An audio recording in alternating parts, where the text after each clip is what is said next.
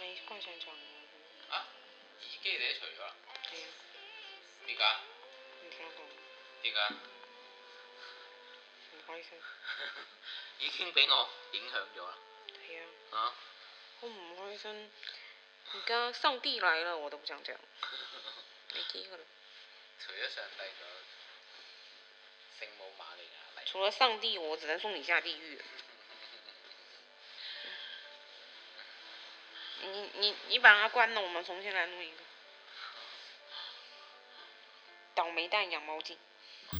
大家好，我是捣蛋的猫主人，不是。大家好，我是倒霉蛋。大家好，我是倒霉蛋的老婆，幸运女神。幸运女神嫁给了倒霉蛋，对，但是幸运依旧。那倒霉蛋呢？倒霉蛋，倒霉蛋继续倒霉呀、那倒霉蛋跟幸运女神结合的意义在于哪？就是让他看看幸运是多么的触手可及，但就是得不到。那你这这是仇人嘛？你就是复仇嘛？啊？开心吗？开始啊！嗯，这一期的主题是关于，倒霉蛋养猫记，是的，我们养了一只猫，是一只长得非常忧伤的猫，一只像老鼠一样的猫，一只调皮捣蛋的猫，一只把我左手手臂咬了好多伤口的猫，一只每天在扮猪吃老虎的猫，一只每天吃很多的猫。一只每天拉很多的猫。反正现在大家关系破裂的猫，我跟他的亲子关系还是很好的。哎，你只是因为你是喂它吃的那个人而已的。养了，我们是封城前拿回来的，是不是？对，六月二十几号？六月十一号好像不是吧？封城是六月二十几号？看到第一张照片就有了。七月吧，大哥。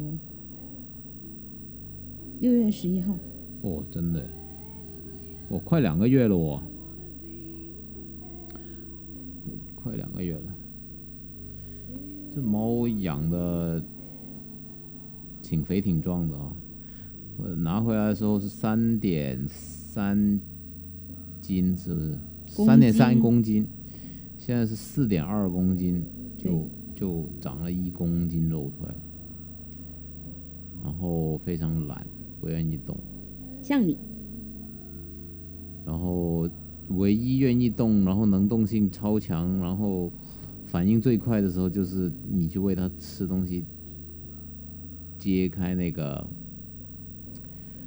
桶，那个装粮食桶的时候，哇，你能看感觉到，就即便它是昏睡中，它都能马上弹起来，然后就就就弹射出去找找你。嗯，有什么感觉？养只猫？嗯，我是那种一辈子都觉得自己不会养宠物的人。结果结果，倒霉蛋跟我说：“我真的好想养一只猫，真的，我真的，我们养一只猫好不好？”求了一个月吧，什么叫求了一个月？求了不是一个月，好不好？几年了，好不好？如果真的说养猫，第一次跟你说想养只猫，已经是几年前的事情了，好不好？那你求到的小猫咪，你也没有很珍惜啊。See，这就是倒霉蛋倒霉的原因。嗯，对啊，有点那种感觉吧。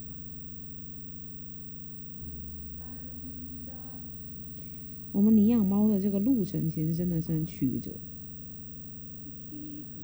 其实你知道我，因为领养猫这个事情呢，可能不是我主动提出来，就这一次啊，我说是这一次，其实我没有那么的 积极，你有没有感觉到？有啊，就是没有那么的热情如火。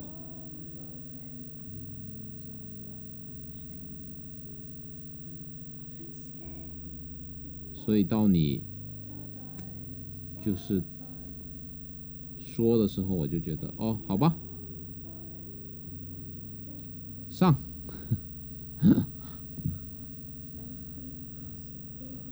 但但看猫的过程的确，就是就上网看的时候，的确会引起一点点兴奋。兴奋哦，就是还是有一点点想象力，就是啊，养了这只猫怎么怎么样。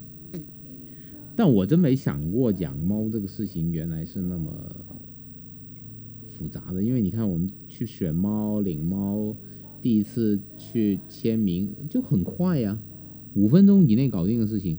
但是我们在那一刻，我们可能是大意了，忘记了你的倒霉蛋属性。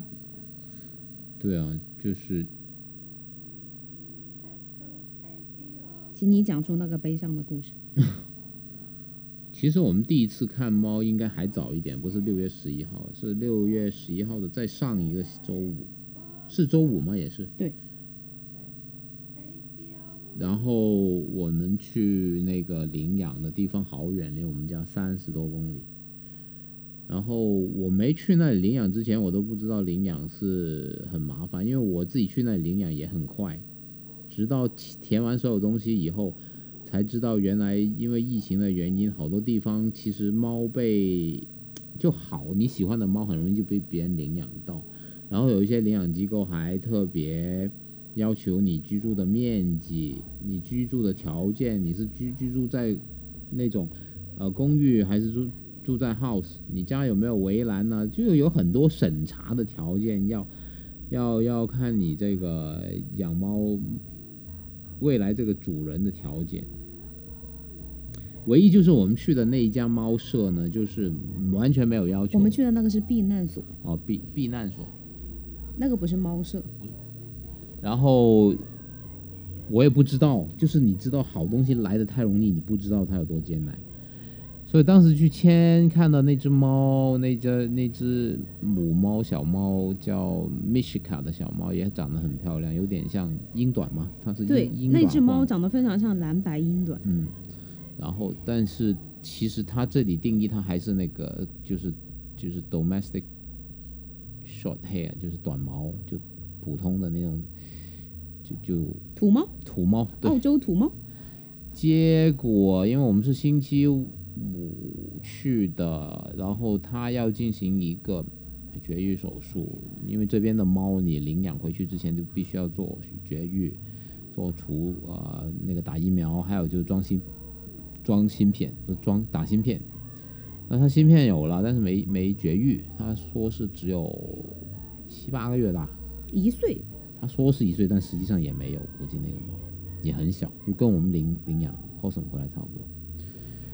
然后就说要等下周，刚好我们是碰到了长周末，是不是那个好像星期一也不上班，要等到等到星期二才知道，就是他做完绝育手术没有问题，你再去那个宠物医院去领它。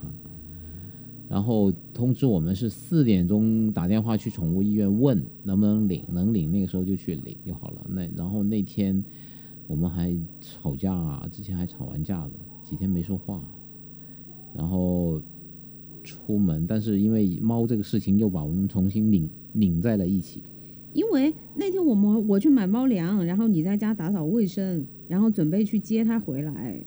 嗯，对啊，那天就把家里面搞得干净的，真的是不是给我们一个五星级的家，是给猫一个五星级的家。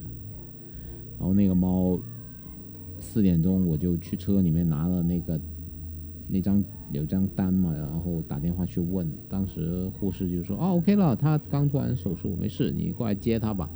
然后我就回去回家告诉你，然后准备一起出门。然后我们关了第一道门，走到第二道门的时候，然后我还拿了给他买的小鸡玩具，怕他在回来的路上无聊。哦，是是是，后来我们准备出门的时候，医院给我打电话，但我没接。后来打回去，就一边讲着电话一边出去的。结果就出到第二道门的时候，那边医生接起来就说：“呃，she passed away。”他说的很淡定，我就我就一脸一一一脸懵了。我我说 What do you mean by pass away？然后那个医生说 She died。然后我说 How come？点解？然后医生也没怎么说，他就是说他麻药过了以后就突然不行了，就就走了。哇！我当时第一个反应，我我我觉得这世界都快没了。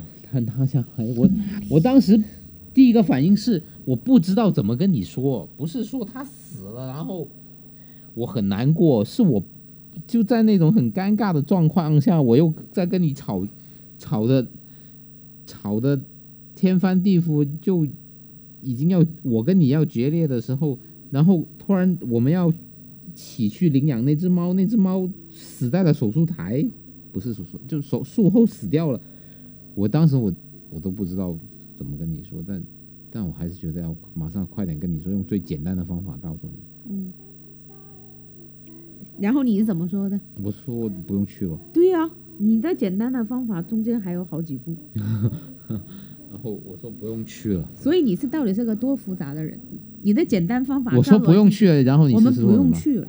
然后你就说，你就问为什么是不是？嗯，然后问完了，我没说是不是？对，我说猫死了，嗯你说嗯，嗯，我简直了。你当时是第一个反应是什么？第一个反应就是没有反应，大脑一片空白，就是我们都怎么会呀？啊就觉得，就你你无法就在那个 moment，你还没有接受这个现实。你明明五分钟之前接到电话是说可以去接他，对呀、然后突然间就没了，然后我就你 就哭了。你你知道我认识你九九八八年八年多了，其实我还第一次见到你这样子放声嚎啕大哭。其实我我一直都觉得我自己是一个不会养宠物的人，我真的不喜欢小动物，可能是因为我觉得很大的责任。然后我当下我就我看到你嚎啕大哭那一下，我都我都就只能把你就抱紧。不过好像你有没有觉得那只 Mishka 好像就是它是有一个使命的，就它的猫生是有一个使命，可能有可能就是替代我死了一次。又有可能是，嗯、就让我们又重新，反正直到现在，我还是觉得这件事是一个很悲伤的事情。就就是在我自己给我自己做了好多好多心理建设，然后我又准备了好多东西要接他回来，然后他就死了。对啊，就我们什么都准备好了啊，给他买的猫窝、猫砂、猫粮、房子，就整个房子前前后后那种缝缝缝隙都都都吸完尘，搞得干干净净，消好毒，就怕他趴那个什么沙发底啊、床底啊有尘啊那些，就我都没试过搞这么干净，把家里面。但是后来这个事情，我是很快能接受，因为我知道母母猫做这种绝育手术风险是比公猫要大的，因为它是要打麻药嘛，要要开肚子啥的。就我觉得我是很快能接受。我我当时非常担心的是你，就是因为我知道你这个人想法总是有有点不是那么乐观嘛。结果你当时说什么？人家说你说的是别人养猫养到死，你说你你猫领养了，它还没到家就已经死了，所以这个事情因为因为我是一个，其实原本我是一个很害怕猫的人，就是因为那个倒霉蛋说他想养一个猫，然后他又就近期他的情绪是有点问题，然后我又觉得那那个养完猫可能可以就治愈它，我才给我自己不断的做心理建设，然后答应养猫。但其实我我是很害怕猫的，因为我小的时候被被猫抓过，然后我我感觉是有阴影的那种。当然，我小时候也欺负过猫，就是 就是就小孩不懂事的时候，就就就对猫没有很温柔。然后我对养宠物这件事一直都是很抗拒的，但真的就是觉得，我感觉它就猫，大家都告诉我，因为我朋友也有嘛养猫，就他们都告诉我说，猫是一种很治愈人的动物，就是你你你会喜欢它的怎么的。然后我就给我自己做了好多的心理建设，真的。然后最后我才决定跟你说，我们去领养一只猫。结果它就发生了这样的事情。然后，然后我们就，我们用了多久恢复过来？一个礼拜吧。那你你你后来怎么安慰自己啊？唉，我安慰自己，我就是真的是我，可能那个时候也是我，就自己病情比较重的时候，就真的有一种感觉，就好像他好像代替了你，代替了你走的那种感觉，当时是。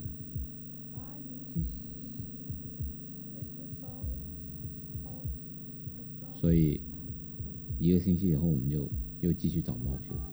对，因为我们去的那个 shelter 里面，就是它就会不断的，它它不是那种很大的那种避难所，它就是一个在一个乡村里面的一个小避难所，所以离我们家非常远。然后呢，我们也只能去那一家领养，因为其他的家的猫都非常抢手，就市区的那些，基本上你就是很久你都很很很难领到的。就后来经过了这这这场这个打击以后，我就想说，我我要养一只橘猫，因为听说橘猫就是吃的又多，然后又好养，然后又就橘猪嘛，就是我想养一只，就是没可能没那么漂亮，因为米诗卡是长得很漂亮的小猫咪，就是我想我我这次就要它健康，就是它可以操养的，然后我就去看到了那个 Cheeto。你知道吗？然后我就去见那一只橘猫，然后结果在见那只橘猫的时候，就看到现在我们家的栗子，栗子，栗子就是进去的时候，我就在看那只，嗯，我我我原本在网站上看到的橘猫，然后栗子就走过来了，就在那里引人注意，就在那里拿头不停的蹭我。但是我当时也没有在看它，我就一直在看那只橘猫。嗯，然后那只橘猫就好像猫界渣男，你知道吗？就是你摸它，它就给你摸，它不拒绝，也不主动，但是也不撩你，就是一副你们随意吧，反正我是被迫营业的样子。嗯，然后呢，我我的栗子就非常主动，就给我过来跟我，因为是我朋友陪我去的，然后就过来跟我示好，然后在我的脚底蹭，然后它的。我的栗子是一只纯喵喵喵纯白的猫，然后它的头上有两个小黑点，就很像那种黑点呢，两块挺挺大的了，有一块硬币那么大了。然后就好像那种你们知道网上有那种囧猫，就是那个眉毛长得很奇怪的，它是长在头顶的，就有两块，然后它整个身上都是纯白的，尾巴是黑的，就特别像那种嗯，你你冬天穿的羽绒。羽绒服的那个毛领，它的尾巴，然后它就特别主动，然后它还去凶那只我原本要看的猫，它在那里对人家哈气，就是意思就是你们快看看我，看看我。然后后来，后来我的朋友就说：“你不觉得刚才那只不停的在跟你示好的那只白猫很可爱吗？它它长得也挺可爱的，但其实我的猫它它长得是一张很忧伤的脸，就是它它每天都好像。”特别愁，你知道吗？欲求不满，就特别也不知道他在愁什么。他可能也在想，这个疫情为什么还不结束？然后后来出来的时候，那个工作人员就告诉我说，这只猫它现在还没有放在我们的网站上。他说它是一只被捡到的流浪猫，因为还没有到那个时间。我们就他们那里是一定要到达某个时间以后，没有主人，就是没有它原本的主人来。认领它，它才可以把这个猫放上他们的网站。然后我说那好吧，然后那一天我就空手而归，然后我也没有领到那只猫。然后后来晚上回来的时候，我就在那里又在看他们的网页，发现我那只白猫，它居然就在那个时候上了他们的网站，然后我就拿去给倒霉蛋看，然后我们就当下就决定，第二天早上我们就要去那个避难所去见他。然后我们那天走的时候，那个避难所的工作人员也非常强烈跟我们推荐他，说他是一只很好的猫，它很亲人，然后它又很可爱。那个工作人员甚至还说，我自己就非常的喜欢它。就他他也想，就那个工作人员就说我想领领养它。嗯然后第二天早上，真的天都还没亮，我们就出门了，迎着阳光，翻山越岭，嗯去到了避难所，见到了。应该是一开门就他他一开门我们就到了，一开门，里面已经有一个人在签一份文件。当时我们就以为他是来领领养了那只猫，对我们的竞争者，对他，我们就以为他是来领养那只猫，因为那个工作人员告诉我们说，这只猫非常的抢手，他一旦放上那个网站，就肯定会有人来领养它。他还做了他们 Facebook 的首页了，对，他就在那个 Facebook 的首页封面。就是这只猫，然后可能真的是因为它长得很有特色，它就是一个很忧伤的脸，然后我们就去到见完它，因为第一次见它的时候倒霉蛋不在嘛，但是毕竟还要给倒霉蛋，因为主要是他觉想养一只猫，就要还是要以他的标准为准，养一只他也喜欢，我也喜我也不抗拒的猫，然后我们就去见他了。你讲讲你跟他的初次见面。呃，我我看猫就主要看它粘不粘人哦。就反正我的看猫标准就是先伸手过去看它过来要不要吻你一下啊，然后我看它还蛮积极的，然后又喵喵喵，然后而且它真的长得应该算是猫界里面比较有特色的吧，那纯白色，整个猫就三个地方是黑色嘛，就头顶两块小黑圈，就好像戴了个戴了个耳机，就是你耳机没戴在耳上，然后把耳机挂到脑门上的那种感觉，就你不听歌的时候把两个大耳罩放到脑门上的那种感觉。然后它那个尾巴就特别像那个负鼠的尾巴，它其实不是纯黑的尾巴，它它一圈一圈白色卡在中间的，所以它的名字叫 Possum。然后当时觉得哎不错哦，就看上去脑袋也圆圆的，就就属于我喜欢的类型。所以当下我们就决定领养它。那，领养完领养了以后也也不是当天马上可以拿的，本来也是，他就要让要做那个绝育手术，但因为它是公公猫，公猫绝育手术就没有母猫需要的时间那么长，它然后那个拆弹很简单，啊，对，shelter 的人就说，啊要不你愿意等到四点，你就看今天能不能领回他。我们是早上九点去到的 shelter，，对，然后就要等到四点，所以我们那天就等于是在那个山卡拉的地方，就是其实也不是山山卡拉了，那个地方其实也也挺有挺有历史的，就痕迹的一个地方，就待了六七个小时，然后就等他做这个绝育手术。手术完了以后，我们就去宠物医院去领它，一切都挺好的，它也恢复过来了吧，也没有任何的问题，也没有惨叫什么的。然后我们把它放到车后座，一路开回家，因为刚好碰到下班时间，开了快两个小时才到家的。一路它没有叫，也没有恐慌，还睡着了，就挺就挺淡定的，一直都觉得。就一直觉得它是个见过世面的猫。对，然后回家马上又会用猫厕所，然后也马上吃饭，吃饭还好，就马上会用猫厕所。反正刚开始一切都挺好的，然后我们就又迎来他猫生的一次大转折了。开始您的讲述，哪哪个转折？去医院呢？哦哦，对，然后我们第一周回来，其实一切都挺好的。然后我们对他，呃，反正也经常跟他一起玩呐、摸他、搂他、抱他，呃，他也很粘人。很粘人，很超级粘人，就是基本上他要睡觉，他一定会找你，啊、找你，要靠着你钻你怀里面睡的那种。刚好我们领回来那段时间也特别冷，冬天只有几度，就我们家因为没有装那种集中供暖的嘛，家里面也挺冷的，然后就突然有一天我就忽就发现他那个呃有口水在那个下唇边吧。那因为我原来也经历过一些养猫的过程，知道这一个不是一个很好的事情。因为猫如果的那个口水溢出来就在嘴边的话呢，有可能就是牙齿发炎。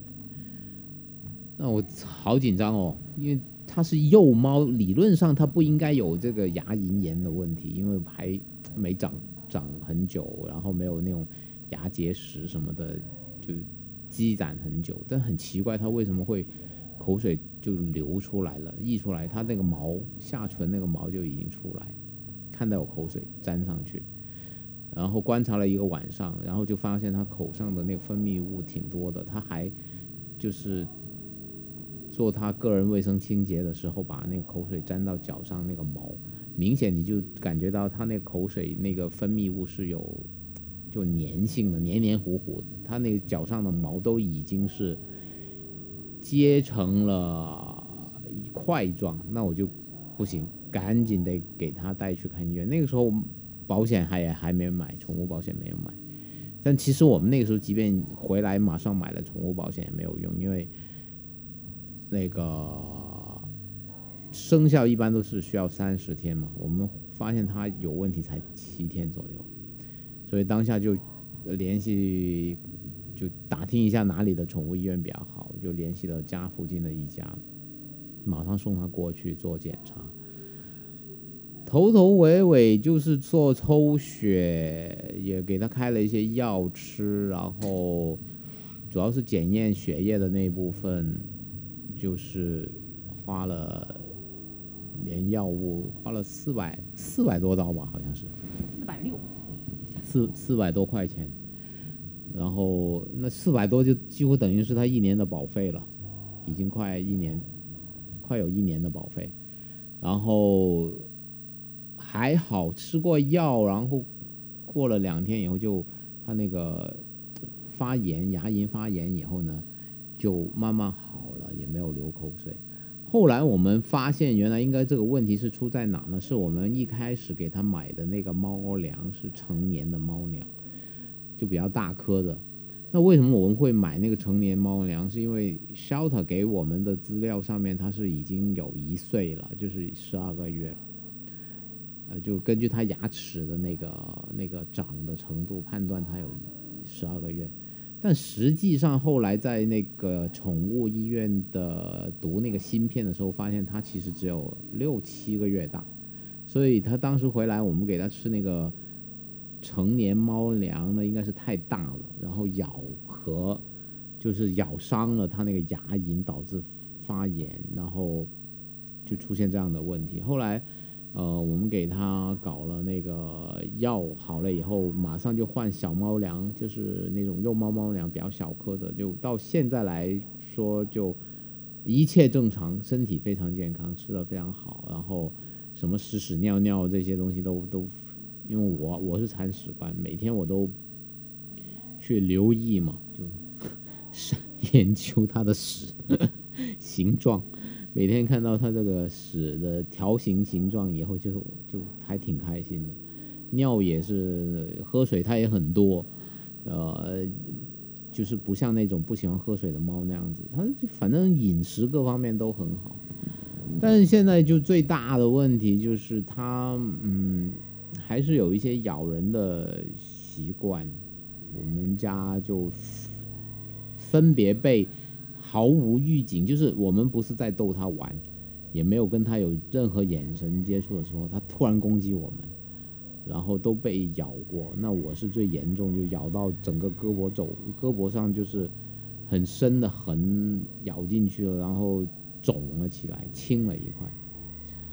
呃，然后那一次我就实在没忍住了，就就狂狂扁了他一顿，结果就导致了这几天这个父子关系 破裂了。他现在都不找我睡觉了，就就绕绕开我走。然后我们也去上网去看这个问题怎么去解决。所以我们现在就开始要给他一些规律的作息跟饮食习惯，还有就是他在，就是他吃完饭特别有精力的时候，特别要进行他这个狩猎捕杀的这个活动的时候，我们就要分散他注意力，就是用玩具啊，然后让他消耗掉这部分精力。那总体上来说，他就。挺像一只很规律的猫，然后只要它消耗这些精力，它就自就没什么精力，他就跑去睡觉，自己跑到猫爬架自己去睡觉啊，晒太阳什么的，就不会太有攻击性。但是总体来上说，它不不是一只特别愿意跟，就我觉得它有一点点迷惑掉我们。就刚开始它很亲人，但实际上它没有到那种很亲人的地步，因为它警觉性很强，然后它对手的那个攻击性很强，就是它不太像那种小猫，就是能跟它玩到一起。因为，因为我觉得养猫其实跟养小孩是一模一样的。就是我是属于没有养过任何宠物的，就是我养它的时候，我也自己不断的去看、去学习应该怎么养。就在它出现一些问题以后，我就会嗯去去去改进我这个饲养方法。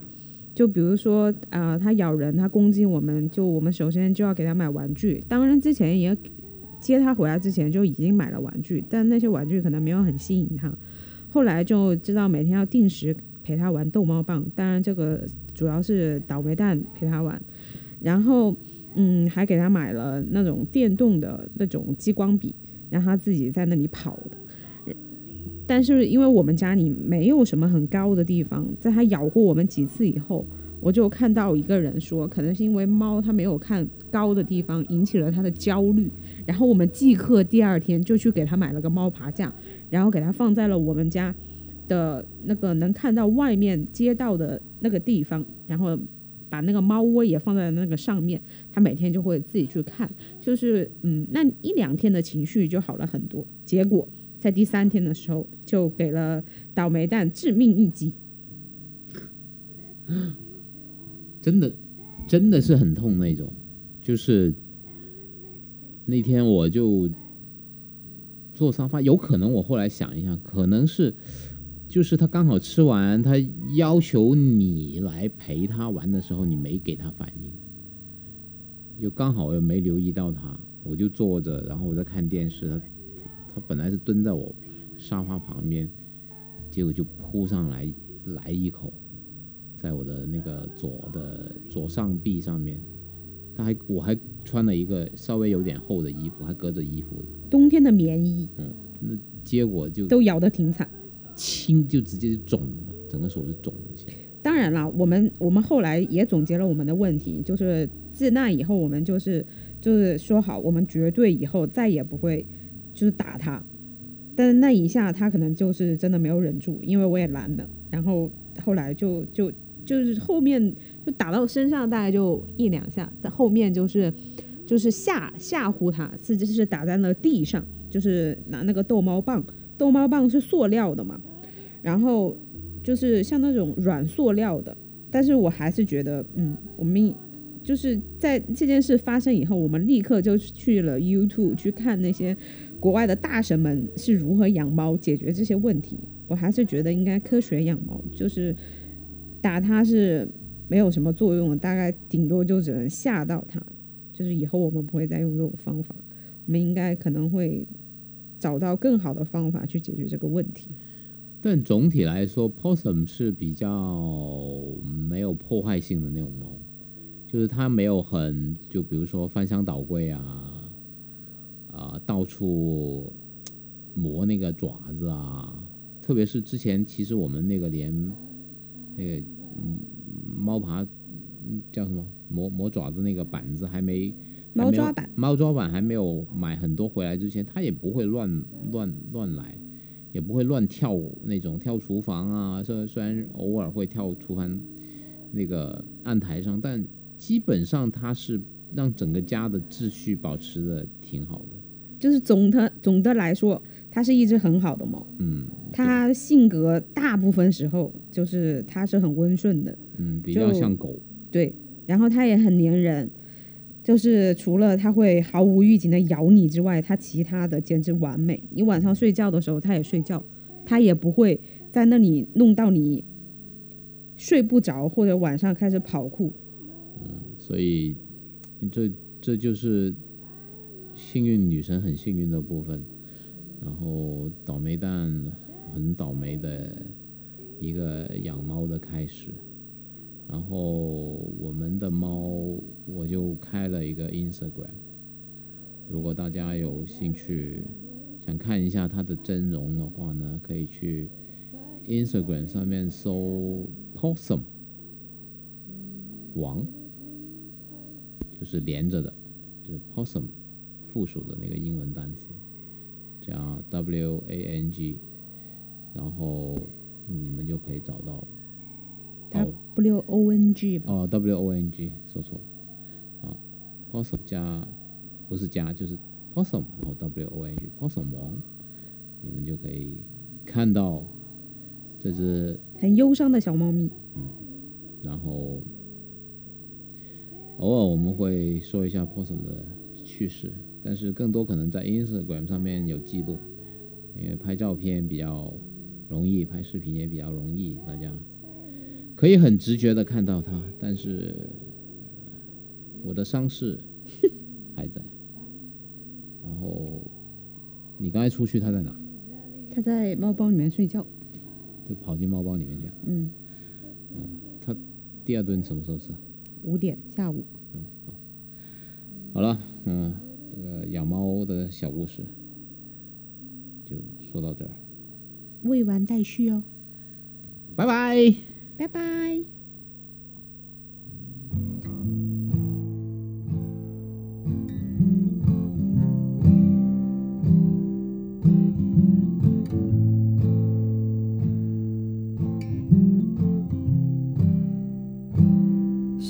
Scared and alone on the couch and you're stoned. Longing to feel, but nothing that's real. So you kept me on the line, but never close to be mine.